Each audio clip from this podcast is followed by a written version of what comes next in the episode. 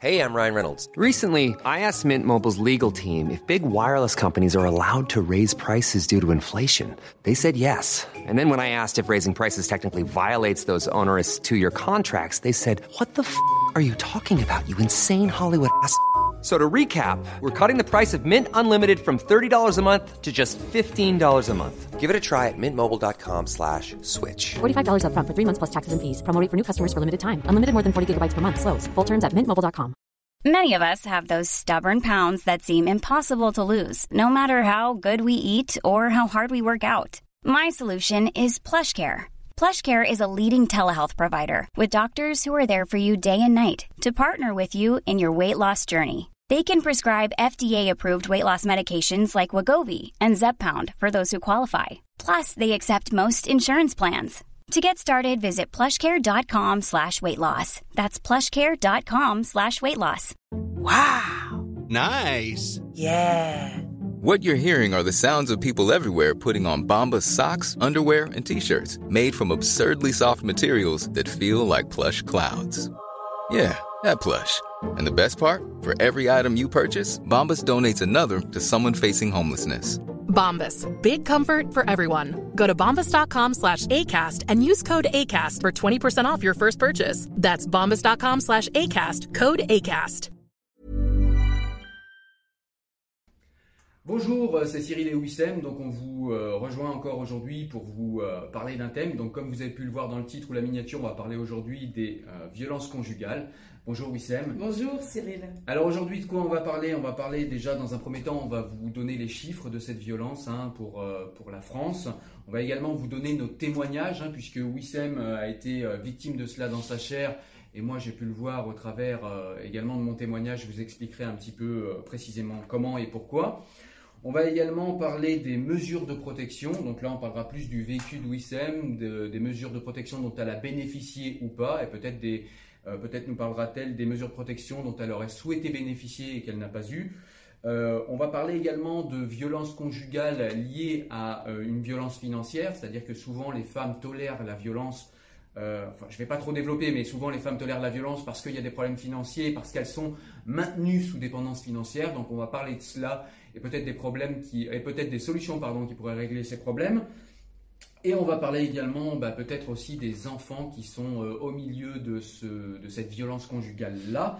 On en parlerait rapidement. Et puis en fin de vidéo, on vous donnera quelques conseils, euh, des conseils modestes, des conseils qui viennent de notre vécu à nous, pour que vous puissiez sortir de cet étau violent, pour que vous puissiez un petit peu voir quand est-ce que les bornes sont dépassées et quand est-ce qu'il faut jeter l'éponge et savoir se protéger. Voilà. Donc on va, euh, je vous ai donné le plan de la vidéo, on va parler de tout ça et on va le développer avec Wissem. Allez, on est parti.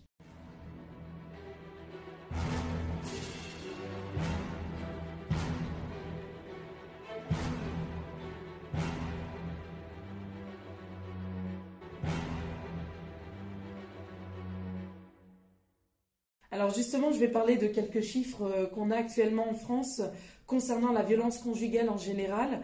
Donc plus de 220 000 adultes, euh, femmes adultes, pardon, euh, sont victimes de violences conjugales. Donc c'est énorme, hein, le chiffre énorme, est, ouais, ouais. est impressionnant, mais je pense sous-estimé malheureusement parce que ça reste des données euh, qu'ils ont récoltées dans des institutions publiques ou des associations. Donc pour moi, je pense que le, le chiffre est largement sous-estimé. Euh, la répartition actuelle, en fait, on a énormément de violences physiques malgré tout. Donc on est à une proportion de plus de la moitié euh, en violence euh, physique, même presque le trois quarts. Et le reste se répartit entre la violence sexuelle et la violence morale.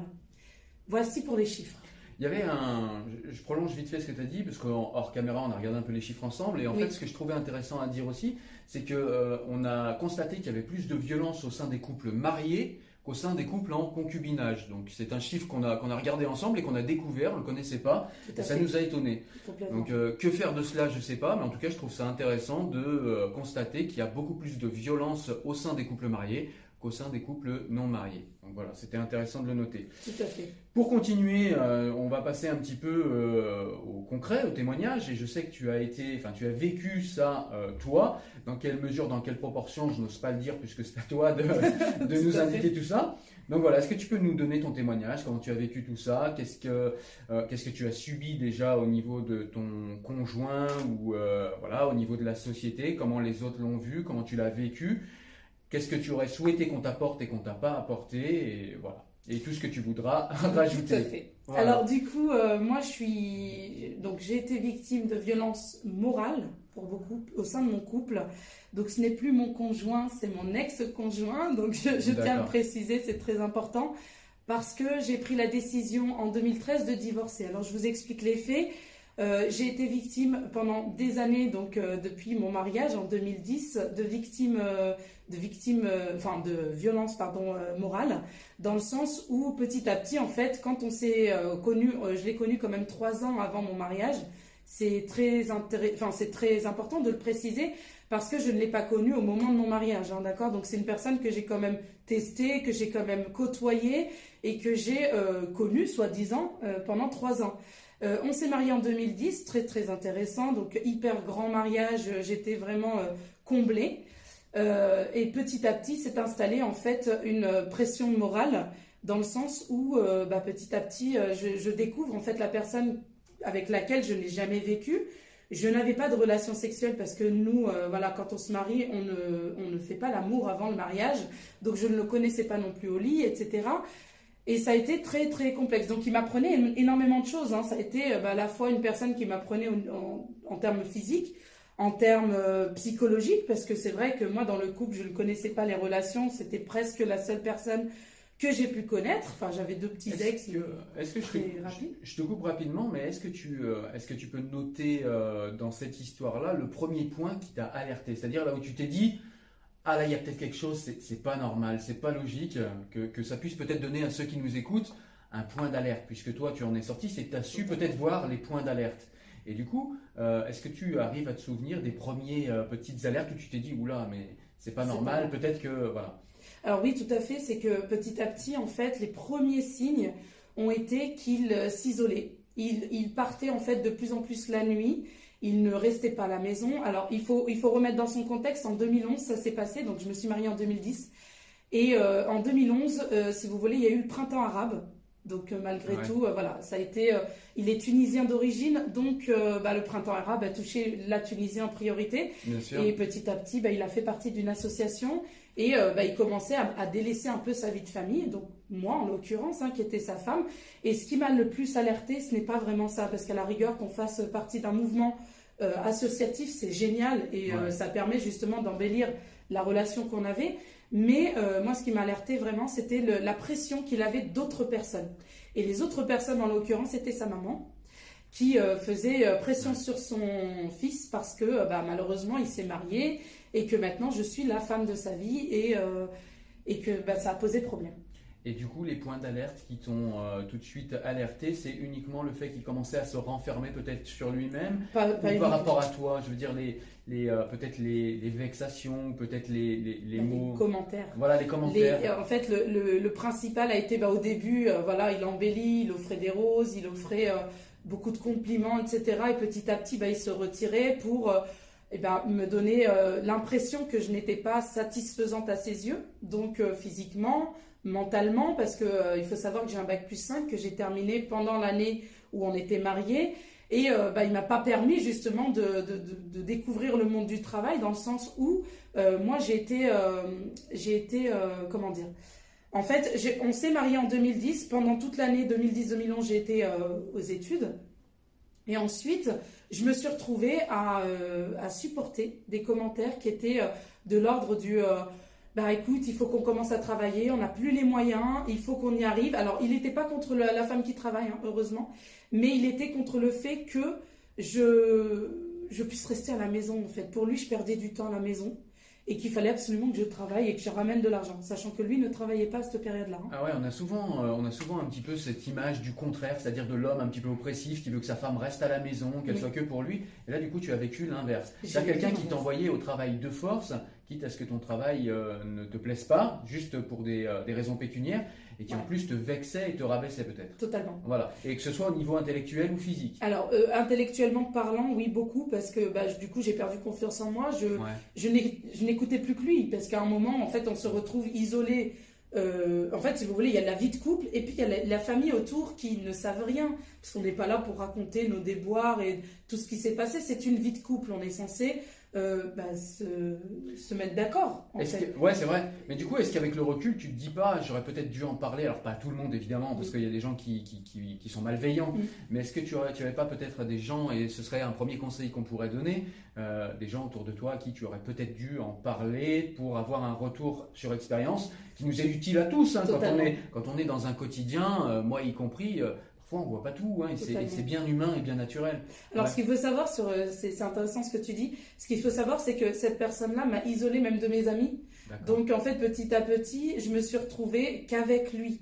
Et, euh, et en fait, je n'avais plus euh, bah, à écouter ma famille, je n'avais plus surtout à écouter mes amis qui, eux, ont un, un aspect complètement différent euh, de la vie de couple et euh, justement beaucoup plus moderne, beaucoup plus... euh, et du coup, moi, j'étais vraiment dans un conditionnement. Alors comme je l'ai dit dans une précédente vidéo, je ne sais pas si on avait publié ou pas celle-ci, mais en, en l'occurrence, on passait de la main du père à la main du mari. En fait, c'est Ouais. comme ça que ça se passe en fait dans nos traditions. Et euh, bah, j'étais dans l'éducation de mes parents et ensuite je deviens la- dans l'éducation, enfin je, je suis éduquée par le mari. Et euh, comme j'étais dans cette euh, dans cette bulle en train de me dire bah ouais finalement euh, c'est lui qui va me donner toutes les cartes en main pour pouvoir euh, ben, m'épanouir et pouvoir vivre au mieux dans la société en tant que femme.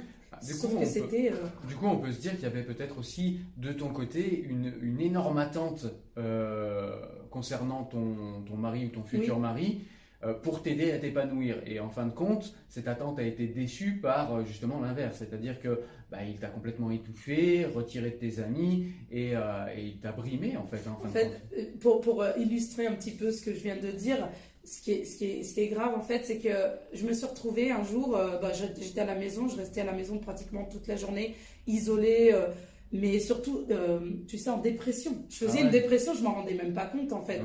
Les volets fermés, je voulais même plus voir le jour. Ma mère essayait de me faire sortir, je j'avais pas envie. Viens, on va au marché, viens, on va faire ci. Non, j'avais pas envie. Et du coup, c'est qu'en fait, on m'a mis, on m'a conditionné dans cette euh, dans cette problématique-là de se dire, mais non, j'ai pas envie. Mais en fait, non, c'est pas que j'ai pas envie, c'est qu'en fait, j'ai pas envie de problème.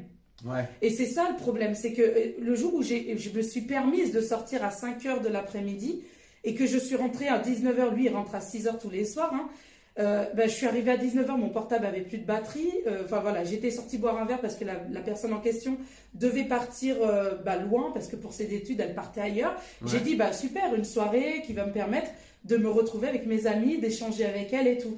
Je suis rentrée à 19h, ça a été le drame. Pas physiquement, parce qu'il n'est pas violent physiquement. Il ne l'a pas été en tout cas jusqu'à jusqu'au dernier jour. Mais euh, ça a été une violent, enfin ça a été violent dans les termes qu'il a employés en disant t'es sortie sans ton mari. Enfin, je sais pas si vous voyez, c'est un peu comme si j'étais sortie, j'avais 12 ans sans autorisation de mon père.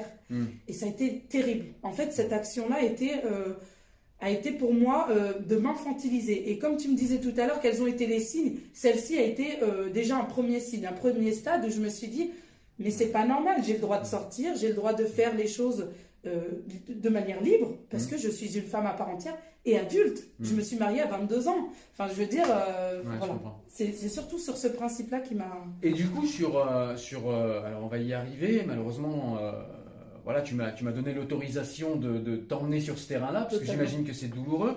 Et du coup, comment on en est arrivé à cette fameuse journée où il y a eu violence physique et où tu as dit stop? Alors moi, ce que j'aimerais que tu nous expliques, c'est déjà comment on en est arrivé à cette violence physique, pourquoi, et surtout, qu'est-ce qui a fait dans ta tête qu'intellectuellement tu t'es dit non Là, on a dépassé une limite, je ne l'accepterai pas. Parce que c'est souvent cette limite-là que, que on voit souvent chez les femmes qui sont victimes de violences, ben souvent euh, elles, elles prennent des coups une première fois, le mari vient et s'excuse, et puis ça recommence sans cesse. Et elles n'arrivent pas à dire ce stop, et toi tu l'as dit tout de suite. Oui. Et je trouve ça intéressant que tu nous expliques pourquoi en fait. Alors, Euh, ce qu'il faut savoir, c'est que moi, je suis issue d'une euh, d'une famille qui est divorcée. Donc, comme je vous l'ai dit dans les précédentes vidéos, ma maman est divorcée de mon papa pour violence conjugale.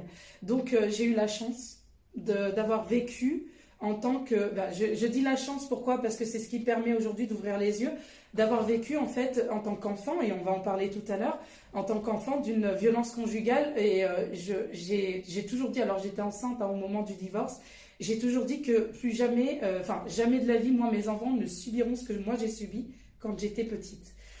Ouais. C'est de la violence qui est plus. euh, mon père ne nous battait pas, mais de voir ma mère se faire battre par mon père est un, est un choc émotionnel. D'accord? Donc, ça, ça a été. bah, je pense que toi, tu, tu pourras en témoigner tout à l'heure, parce que ça, en tant qu'enfant, tu l'as vécu aussi. Ouais. Et, et en tant que ça, moi, j'ai dit, moi, stop. Donc, j'ai quand même cette force intérieure qui dit, ok, je sais jauger. J'arrive à jauger, en fait, ce qui est bon ou pas bon. Il y a une limite, en fait, que je me suis donnée, moi, au moment du mariage, en disant, ok, la, la violence, la violence conjugale physique, je la connais. Donc, il a jamais joué là-dessus. Ouais. Mais il a joué sur la violence euh, Psychologique. psychologique. Et là, je ne l'ai pas coup- vu venir. Du coup, tu t'es dit, la violence physique, ce sera mon point de non-retour à moi. C'est ça. C'est la limite. C'est ça. Et justement, au moment où moi j'ai commencé à divorcer, donc où j'ai commencé à mettre en place les procédures de divorce, Mais du ça a coup, été. Du coup, excuse-moi. Oui, te je coupe. t'en prie. Juste avant les procédures de divorce, comment tu en arrivé à ce jour où justement il a été physiquement violent? Et bien en fait, j'étais enceinte Ouais. et toute Ah, euh, ma grossesse, ouais, toute ma grossesse en fait, euh, bah, il était plus là. Une petite parenthèse, je te coupe une dernière Vas-y, fois. J'ai vu, euh, justement, quand je regardais ces chiffres-là, j'ai vu que c'était très très souvent, je crois que c'est un juge euh, des affaires familiales qui disait ça, qui expliquait ça. Non, c'est un juge au pénal, qui expliquait justement, alors euh, je mettrai en description son, son nom, qui expliquait justement que la majorité des violences contre les femmes intervenaient quand les femmes étaient enceintes. Je trouve ça vraiment... pourquoi, comment, je ne sais pas encore, hein, je vais bosser là-dessus. Mais euh, tu, Moi, une tu me fais première, rappeler, pardon, je t'ai j'ai- coupé. J'ai une première, euh, j'ai un premier élément qui pourrait, euh, Eh ben, qui euh, pourrait plaisir. justement donner Ouais. ça, parce qu'à mon avis, moi, mon ex était, donc je, je prends là-dessus et après je reprends mon histoire, mais mon ex était avait peur, je pense, de, de la paternité. Et cette peur-là les ramène à ce qui, à ce qu'ils ont connu de leur paternel à eux. Donc peut-être que à ce moment-là, ils ont réagi euh, comme leur paternel a toujours réagi, et peut-être que la violence n'était. Et pourtant, il n'est pas issu d'une famille violente. hein.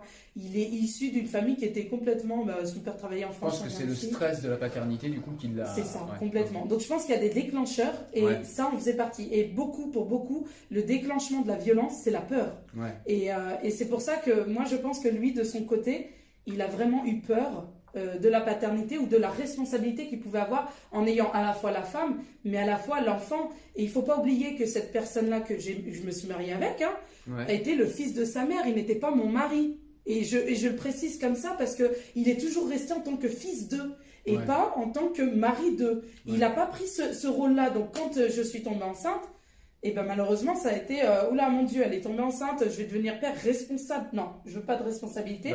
Et donc là ça a été du Un garçon qui été trop couvert par ses parents et en l'occurrence sa maman surtout. Complètement. Ouais, ok. Et, euh, et tout est dicté par sa mère. On a acheté une maison, j'étais enceinte, hein, on a acheté une maison, ça a été tout validé par sa mère. Et même sa mère n'était pas trop d'accord. Pourtant, j'ai réussi à, à faire en sorte qu'il l'achète. C'était une lutte acharnée avec sa maman. Ça a été terrible. Ouais. En fait, j'étais en couple avec sa mère. J'étais pas en couple avec lui. Et du coup, pour finir sur ton histoire, Donc, justement, pour finir là-dessus, on a acheté la maison. bon, j'étais enceinte, j'accouche. Euh, la présence était là, hein, il, était, il était là, mais je ne voulais plus de lui parce que Ouais. moi j'avais dé- déterminé pendant la grossesse, vous savez, les hormones, hein, ça change beaucoup les femmes.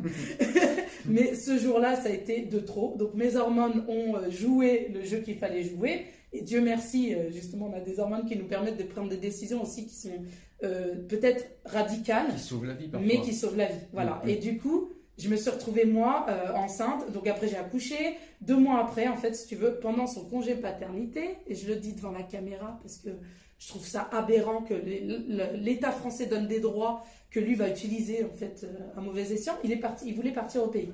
Ouais. Et euh, ben, moi, j'ai pas, j'ai pas accepté. J'ai pris, euh, en fait, je me suis retrouvée face à la situation. Je l'ai vu. donc derrière lui, de- de- de- dans sa poche arrière, avait, il avait son, son passeport. Ouais. Et je sais pas pourquoi, prise de folie, ce jour-là, j'ai dit stop, il n'y va pas. Ouais. Il doit s'occuper de moi. Toute ma grossesse, il n'a pas été là. Non, stop, j'arrête. Et euh, j'ai voulu lui prendre son portefeuille, euh, enfin son, son, pas son, Son portefeuille, du passeport. coup son passeport. Ouais. Je l'ai récupéré et là a commencé la violence physique. Et là, on a vu une personne qui était complètement différente. Moi, je l'ai pas, je l'ai, je l'ai pas connue comme ça. Et pourtant, ça faisait 5 ans, hein, donc je vous parle des faits, c'était en 2013, et ça faisait bien 5 ans, presque 6 ans que je le connaissais. Mais cette personne-là devant moi n'était pas la même personne. D'accord. Donc c'est là où il m'a donné bah, le coup qu'il fallait pas, c'est-à-dire qu'il m'a euh, rejeté, il m'a projeté, sachant que je j'avais une vésicule défaillante et que je sortais de l'hôpital à ce moment-là. En plus. ah ouais. Donc avec des agrafes et tout ça, et il m'a il m'a projeté à travers la pièce où se trouvaient ma mère et ma fille. Ah et voilà le déclencheur, moi, qui m'a fait. euh, moi, j'ai dit stop. J'ai vu ma fille, en fait, je me suis retournée, je me suis retrouvée par terre, et j'ai vu ma mère avec ma fille dans les bras qui avait deux mois. Et là, j'ai dit euh, non, non, non. Moi, j'ai été victime de violences conjugales en tant qu'enfant, ma fille, jamais. Et donc, c'est ça d'où vient la force, en fait, c'est de dire de protéger sa famille. Voilà, protéger sa famille. Et du coup, si je comprends bien ce que tu nous dis, euh, je pense que le conseil de Wissem aujourd'hui, c'est lors de la première violence, lors du premier coup, Réagissez. il faut pas accepter. Il faut, ouais, Ouais. il faut réagir même. Il faut même pas ne pas l'accepter parce que ne pas l'accepter, tu réagis pas, ça sert à rien. Ouais. Le mec va croire que vous lui pardonnez, mais il faut vraiment ne pas l'accepter. Il faut vraiment prendre conscience que. Du coup, tu as été porté plainte ce jour-là? Comment ça s'est passé? Eh ben, j'ai appelé. En fait, c'est ma mère qui a appelé la police, qui a appelé mes frères, euh, mon frère et mon père, qui sont venus sur place. La police en premier, bien sûr. Et euh, du coup, ils ont interrogé chacun de leur côté et ils ont vu, ils ont décelé. Et c'est pour ça qu'on va partir euh, sur les mesures après, j'en parlerai après. Mais ils ont décelé en moi euh, la, la victime, justement, de Ouais, cette violence, alors que lui a dit ce jour-là que je l'avais balancé par le balcon et qu'il a été victime de, Ouais, moi-même. ouais. Alors que j'étais opérée, donc voilà, ils ont tout vérifié, j'étais en sang, et j'expliquerai justement après ce qui s'est passé en procédure, euh, mais eff- effectivement j'ai porté plainte, et, euh, et je vous expliquerai ensuite les mesures de protection qui ont été mises en place. Ok. Bon, Donc euh, moi j'aimerais bien par contre que tu expliques euh, mon ton témoignage. histoire, ouais, ouais. ton histoire qui est... Alors mon témoignage à moi, il est différent parce que j'ai vécu la violence, euh, la violence conjugale. Je l'ai vécu comme comme enfant. C'est-à-dire que moi, mes parents étaient violents l'un envers l'autre et surtout mon père envers ma mère. Et c'est quelque chose que j'ai extrêmement mal vécu. Quand j'étais enfant, j'ai vu vraiment des scènes de violence très importantes. J'ai vu euh, parfois mon père frapper ma mère comme, euh, comme on pourrait frapper un, un adversaire à la boxe, hein, euh, même à terre. Euh, j'ai vu du sang, euh, j'ai vu du sang gicler, ça m'est arrivé. J'ai vu mon père pour des crises de jalousie mettre ma mère nue sur le palier dans notre dans notre appartement. Je me souviens une fois avoir sauté au cou de mon père pour l'arrêter, pour qu'il arrête de frapper ma mère. Ça, engendrait beaucoup de stress, beaucoup de frayeur, beaucoup de. alors ça a commencé très tôt. Les premiers souvenirs que j'ai de violence, mon père, c'était avec avec le chômage et l'alcool. Donc on revient à la situation de stress. Je pense que les hommes aussi sont souvent dans cette société ultra patriarcale placés dans une dans, dans un rôle où ils n'ont pas le droit d'avoir des émotions, ils n'ont pas le droit d'avoir de faiblesses, et donc du coup quand ils ont des faiblesses, puisque ce sont des êtres humains, eh bien ils les gèrent très mal, puisqu'on leur a pas appris à les gérer, on leur a appris à les refouler. C'est-à-dire qu'en gros un homme ne doit pas être stressé, un homme ne doit pas avoir peur, un homme ne doit pas pleurer. Du coup ça se finit souvent There's never been a faster or easier way to start your weight loss journey than with PlushCare. PlushCare accepts most insurance plans and gives you online access to board-certified physicians who can prescribe FDA-approved weight loss medications like Wigovi and Zepbound for those who qualify. Take charge of your health and speak with a board-certified physician about a weight loss plan that's right for you. Get started today at plushcare.com slash weight loss. That's plushcare.com slash weight loss. plushcare.com slash weight loss. Hey, it's Ryan Reynolds, and I'm here with Keith, co star of my upcoming film, If, only in theaters, May 17th. Do you want to tell people the big news? All right, I'll do it. Sign up now and you'll get unlimited for $15 a month and six months of Paramount Plus Essential Plan on us. Mintmobile.com slash switch. Upfront payment of $45 equivalent to $15 per month. Unlimited over 40 gigabytes per month. Face lower speeds. Videos at 480p. Active Mint customers by 531.24 get six months of Paramount Plus Essential Plan. Auto renews after six months. Offer ends May 31st, 2024. Separate Paramount Plus registration required. Terms and conditions apply if rated PG. avec l'alcool, avec la bouteille, et souvent la bouteille, le stress, et ben ça finit malheureusement en violence conjugale, et, euh, et c'est très souvent comme ça que ça commence en tout cas. Malheureusement, ma mère n'a pas eu du tout les mêmes euh, réflexes que toi. Elle a toléré ça toute sa vie et, euh, et voilà, et elle est toujours avec mon père aujourd'hui. Après, aujourd'hui, moi je suis grand et c'est une histoire qui les concerne et qui ne me regarde plus. Ce qu'on peut dire, c'est que à l'époque, puisque j'étais à l'intérieur du couple, ça me concernait. Puis en l'occurrence, j'étais moi aussi victime de violence. Euh, et puis j'étais victime collatérale de ces violences, hein, que ce soit au niveau émotif, mais que ce soit au niveau des coups euh, également, hein, puisque j'ai pris pas mal de coups euh, de mon père qui, qui a essayé, selon lui, de m'élever à la dure. Mais là, on n'est pas sur le coup de martinet ou sur la petite gifle ou sur la grosse fessée qu'on peut trouver dans les familles un petit peu à, à- à l'ancienne. hein. oui, Ouais, oui, on a ça tous se faisait. été, voilà. Non, là, on parle vraiment de. moi, je me souviens d'une fois où mon père voulait partir, par exemple, le soir, pour illustrer le propos, euh, avec ma mère. Alors, il partait souvent les soirs. À l'époque où j'étais tout seul dans la maison, je devais avoir. J'ai été placé à 7 ans, donc je pense que c'était avant 7 ans, précisément. Je je saurais pas dire quand. Je crois que c'était vers 5-6 ans. Euh, mes parents partaient le soir. Alors, je pense qu'ils partaient chez des amis. Précisément où est-ce qu'ils partaient, je sais pas, ils me le disaient pas. Mais en tout cas, mon père partait. Et ce soir-là, il faisait nuit, je me souviens, j'avais très peur que mes parents partent et je me suis mis au balcon, j'ai crié. Je disais à mes parents, non, non, partez pas, j'ai peur, j'ai peur. Et puis mon père avait honte devant les voisins, il m'a dit euh, de devoir tais-toi, arrête de crier, sinon je vais monter. J'ai continué à crier parce que la peur. La euh, panique. hein. Voilà, la panique, hein, tu, tu T'as un enfant de plus. 56 ans. hein. Voilà, c'est ça. Mon père est monté en haut, il a monté les escaliers euh, comme une furie, il est rentré dans l'appart, il m'a projeté au sol, il m'a mis des coups de pied et il m'a fait euh, traverser le couloir jusqu'au, euh, jusqu'aux toilettes, ça fait à peu près, je sais pas, 7-8 mètres, euh, où il m'a projeté à coups de pied jusqu'à ce que ma tête s'éclate contre la, contre la céramique des toilettes. Ça a été vraiment le premier, euh, vraiment la, la première fois où je me suis rappelé de violence. Après, c'était une ambiance, la violence, c'était beaucoup de reproches, comme tu le disais, envers ma mère, c'était beaucoup de, de violence psychologique, de tension. On sent de- une atmosphère électrique de tension où tout peut partir d'un coup. Et sans- tu évites d'ailleurs les situations de Voilà. crise pour pas. C'est ça. Moi, je me souviens de soir où mon père partait boire avec ses amis et où je j'appréhendais, j'avais peur qu'il rentre. C'est-à-dire que quand il rentrait, je me souviens une fois m'être levé de ma chambre et avoir mis ma tête comme ça euh, par, par la porte de ma chambre et avoir vu mon père en train de défoncer les meubles, de tout casser. Pour je ne sais quelle raison, il était sous. Mais voilà, et là on a le, cas d'une femme qui n'a pas su dire non, qui n'a pas protégé ses enfants. C'est ce que j'ai euh, très souvent reproché à ma mère. Aujourd'hui, je suis grand et adulte, j'ai moi-même des enfants, c'est plus mon problème, c'est plus mon souci, mais c'est ce que je lui ai reproché très longtemps, de ne pas avoir su nous protéger. Euh, elle a d'ailleurs, euh, ouais, été complice hein, pour moi, elle a, elle a clairement été complice. Euh, donc voilà. Peut-être victime. Moi, je dirais victime d'une manipulation. Ouais, c'est ça, victime, ouais, ouais, victime. Bah, un peu les deux, quoi. Ouais, c'est ça, que- victime. Mais après, du coup, quand tu vis dans une atmosphère de violence et que tu l'acceptes, eh ben, tu finis par dire que la violence est peut-être acceptable et du coup, tu la reproduis toi sur, euh, sur d'autres personnes. Ouais, c'est ça. Et donc, du coup, on, on a vécu ça. Il y avait beaucoup aussi de négligence éducative. Donc, ça, c'est ce que moi j'ai vu. Euh, et pour rester centré sur le- les violences, euh, plusieurs fois, on a essayé d'aider ma mère, que ce soit les services sociaux, que ce soit moi-même quand je suis parti de la maison. Euh, on a essayé de tendre la main à ma mère pour qu'elle vive une autre vie. Elle ne l'a jamais voulu, elle ne l'a jamais accepté. Elle a toujours été du côté de mon père, même jusqu'à euh, médire avec lui sur les gens qui avaient essayé de l'aider. Et, euh, on, on voit par là une dépendance psycho-affective assez flippante, puisque ça aurait pu la conduire à la mort. Mais, euh, Mais justement, euh, tu dis qu'elle a, elle a pu bénéficier de mesures de protection. Donc là, on va, on va peut-être aller sur le thème Ouais, tout à fait. des mesures de protection. Euh, donc elle a pu en bénéficier et qu'est-ce qu'elle a fait? Qu'est-ce qu'elle a décidé justement Eh bien, je me souviens d'une fois où c'est moi-même qui ai contacté les services sociaux et qui ai demandé si. parce que moi, j'avais affaire aux services sociaux parce que d'une, j'ai été placé, de deux, parce que mes petits frères et sœurs ont été placés et que j'allais régulièrement les voir. Et donc, du coup, eh bien, on- dans ce cadre-là, il était facile pour moi de faire appel à ces gens et de leur dire bah, écoutez, ma mère est encore victime de violence, elle m'en parle, qu'est-ce qu'on peut faire? Donc il m'avait dit oui, euh, écoutez, ce qu'on peut faire c'est l'isoler, la mettre dans un endroit où votre père n'aura pas l'adresse, elle, touchera le RSA, donc elle aura quand même euh, de quoi se nourrir, Mm, mm. de quoi se vêtir dans l'urgence, hein, évidemment pas de quoi vivre dans le luxe, mais de quoi euh, pourvoir à l'urgence et pour pouvoir survivre le temps de se refaire une santé mentale et peut-être physique. Et, euh, et il y avait en plus en appui moi qui lui ai euh, proposé plusieurs fois de venir chez moi et de la protéger comme il se doit et de lui donner tout ce qu'il fallait à manger, à boire sans rien lui demander en retour. Elle a toujours refusé.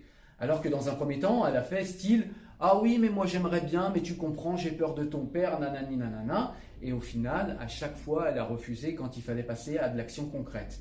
Et on voit quelqu'un qui, je pense, était dans une dépendance psycho-affective très importante. Et là-dessus, eh ben, j'ai pas moi d'idée euh, sur ce qu'on peut faire pour, euh, pour éviter ça, si ce n'est peut-être l'éducation. Mais c'est tout ce que je peux dire.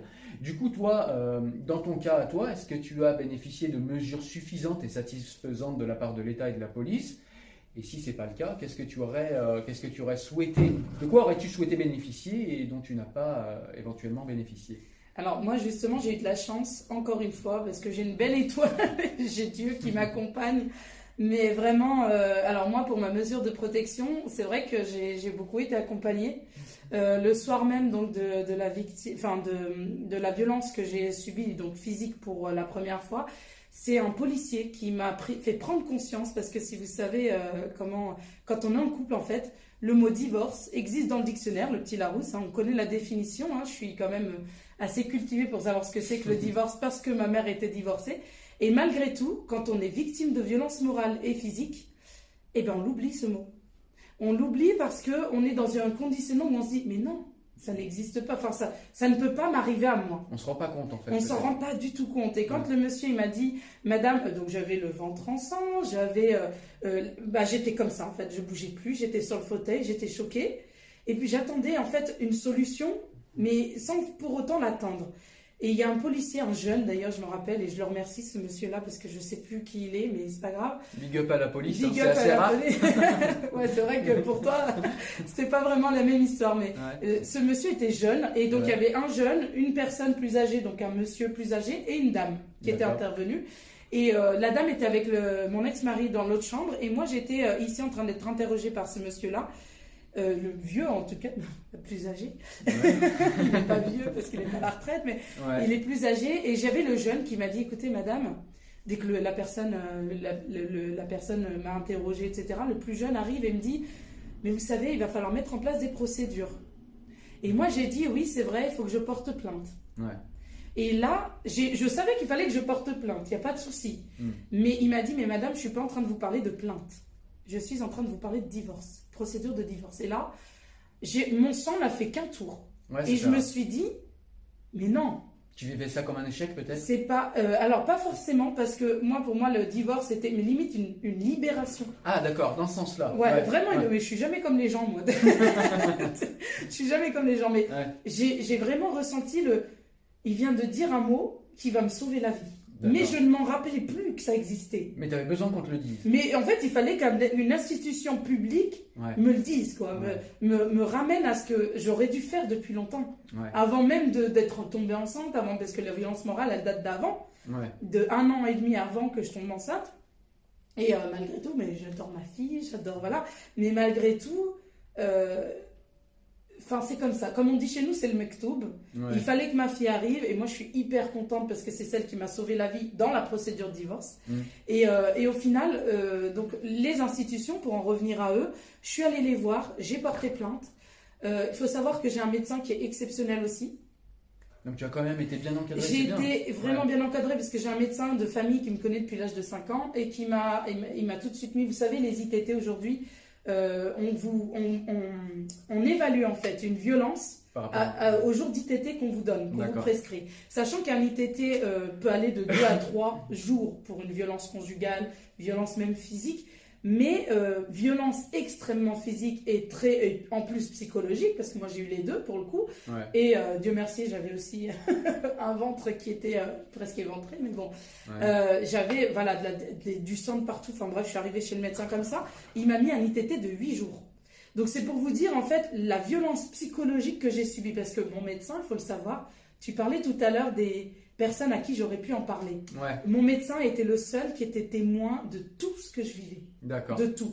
Donc j'ai quand même parlé en fait. Mais je voulais pas en parler à ma mère. Ouais. Parce que vous savez, il y a toujours ce côté moralisateur de la mère qui dit Mais Ouais. moi je sais, mais toi tu sais pas. Et j'acceptais pas en fait. Mais d'un, d'un- tu sais, d'un corps médical, c'est beaucoup plus acceptable. Donc parlez au médecin si vous avez la possibilité, donc on parlera dans les conseils. Mais parler au médecin, c'est le plus important. Donc moi, il m'a mis un ITT, je suis partie à la police. Ils m'ont tout de suite pris en charge alors qu'on était jeudi soir. Et que c'est blindé, hein, la police, Ouais. tous les soirs, jeudi, vendredi, samedi, dimanche, il y a du monde. Ouais. Ils m'ont pris en charge, ils ont compris euh, par l'ordonnance du médecin que c'était grave. Ils ont compris ce que j'avais dit, donc la plainte a été prise en compte, sachant qu'il y a un an de délai pour convoquer la personne. Ils Ouais. ont mis trois mois D'accord. pour moi. Donc Ouais. j'ai vraiment eu, euh, mais c'est pas. Donc là, pour le coup, pour le coup les, les institutions ont vraiment bien fonctionné dans le mais parce que je suis à Rouen. Ouais. Après, je parle pas d'une nation, je parle pas de voilà, Ouais, non, mais à Paris, à Lyon. on sait que c'est un témoignage, un cas particulier, mais c'est toujours Voilà. important. Mais c'est important de dire que la police a été, euh, a été là pour me sauver et pour répondre à une problématique qui était réelle et immédiate.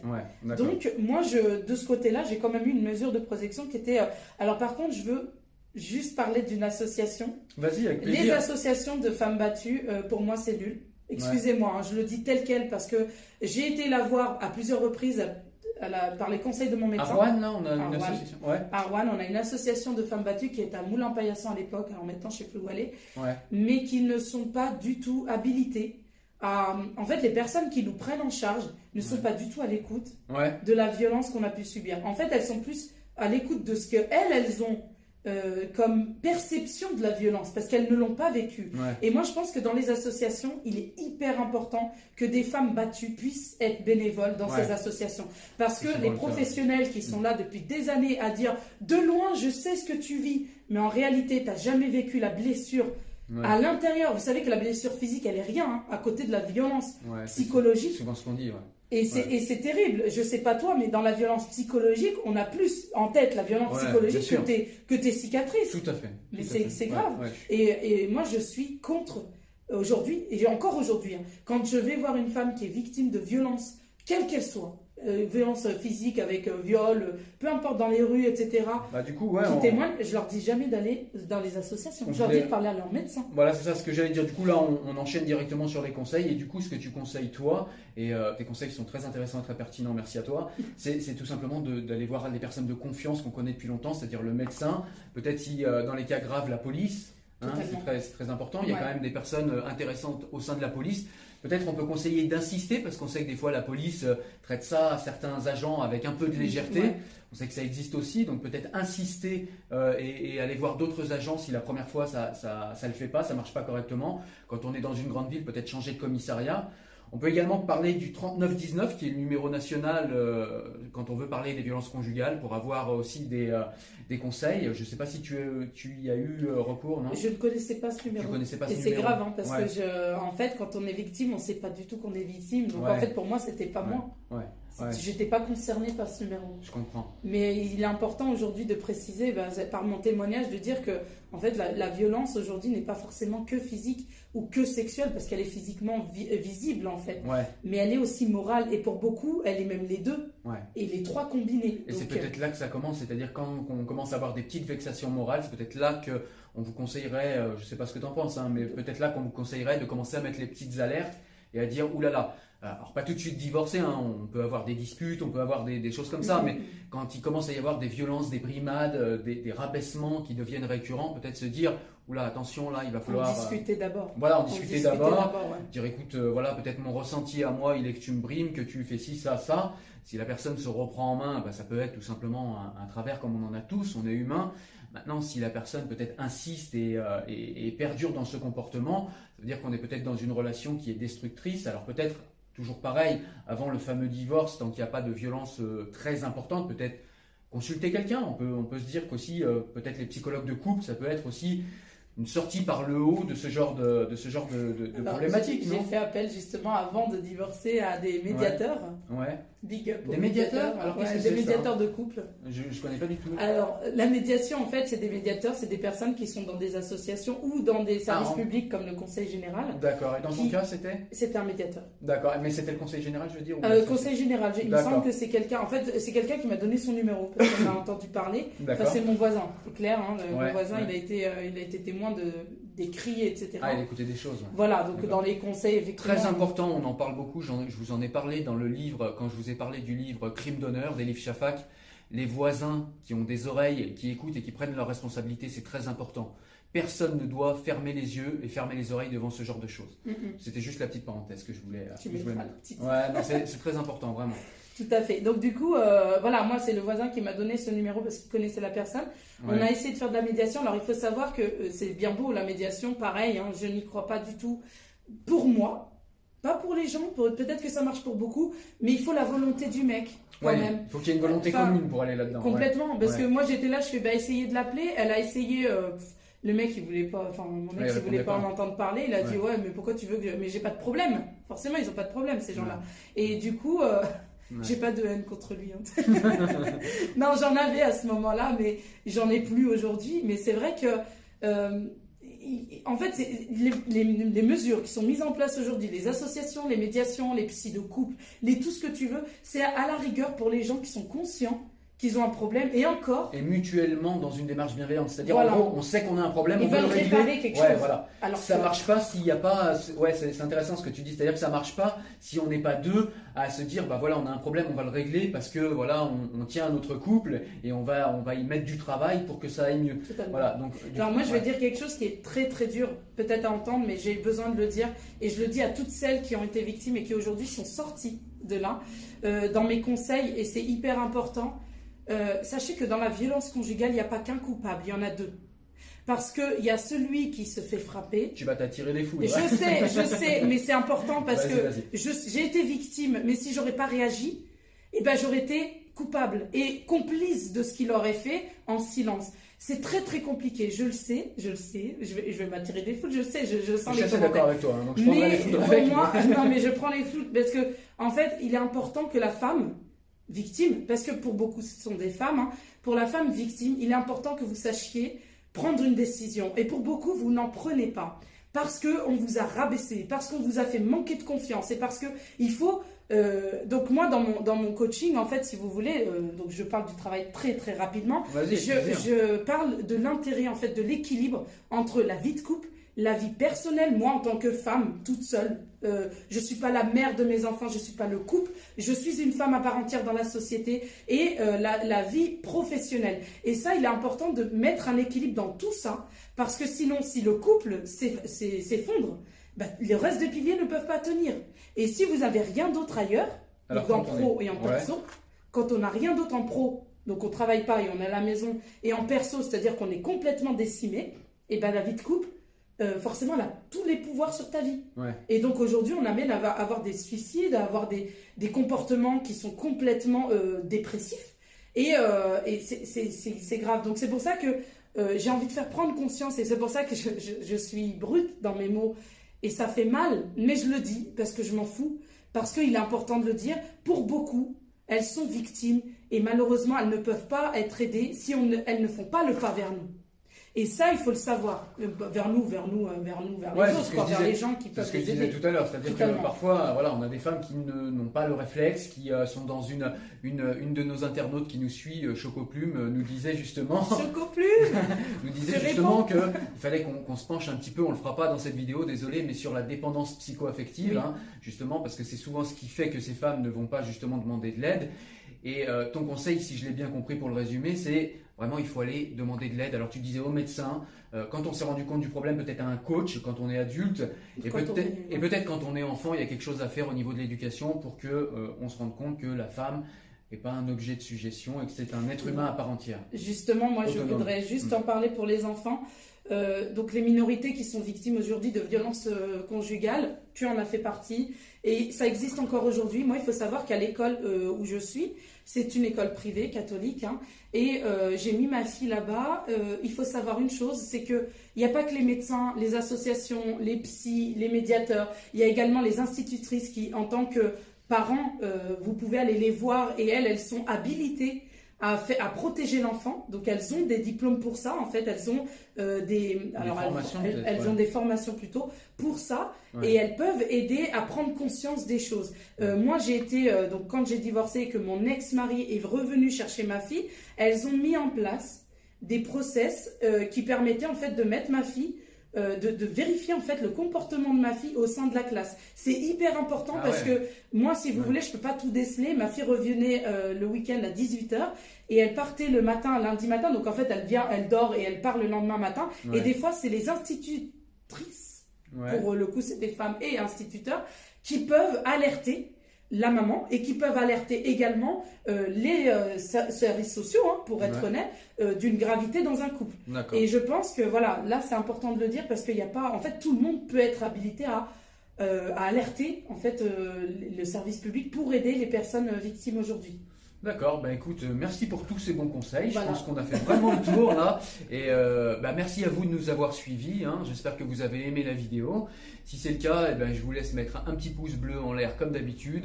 Éventuellement, partager la vidéo si vous pensez que ça peut servir à des, à, des femmes ou à des couples, hein, que ça peut aider. Si vous pensez que ce qu'on raconte est un petit peu intéressant pour ces gens-là, n'hésitez pas à partager. En tout cas, nous, Mais c'est intéressant, arrête Ça l'est, c'est clair.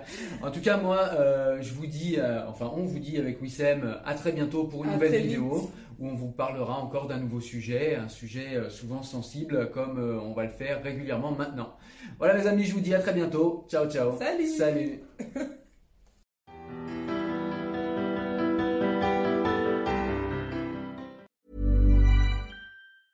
Planning for your next trip? Elevate your travel style with Quince. Quince has all the jet setting essentials you'll want for your next getaway, like European linen, premium luggage options, buttery soft Italian leather bags, and so much more. And is all priced at 50 to 80% less than similar brands. Plus, Quince only works with factories that use safe and ethical manufacturing practices. Pack your bags with high-quality essentials you'll be wearing for vacations to come with Quince. Go to quince.com slash pack for free shipping and 365-day returns. When you make decisions for your company, you look for the no-brainers. If you have a lot of mailing to do, stamps.com is the ultimate no-brainer. Use the stamps.com mobile app to mail everything you need to keep your business running with up to 89% off USPS and UPS. Make the same no-brainer decision as over 1 million other businesses with stamps.com. Use code PROGRAM for a special offer. That's stamps.com, code PROGRAM.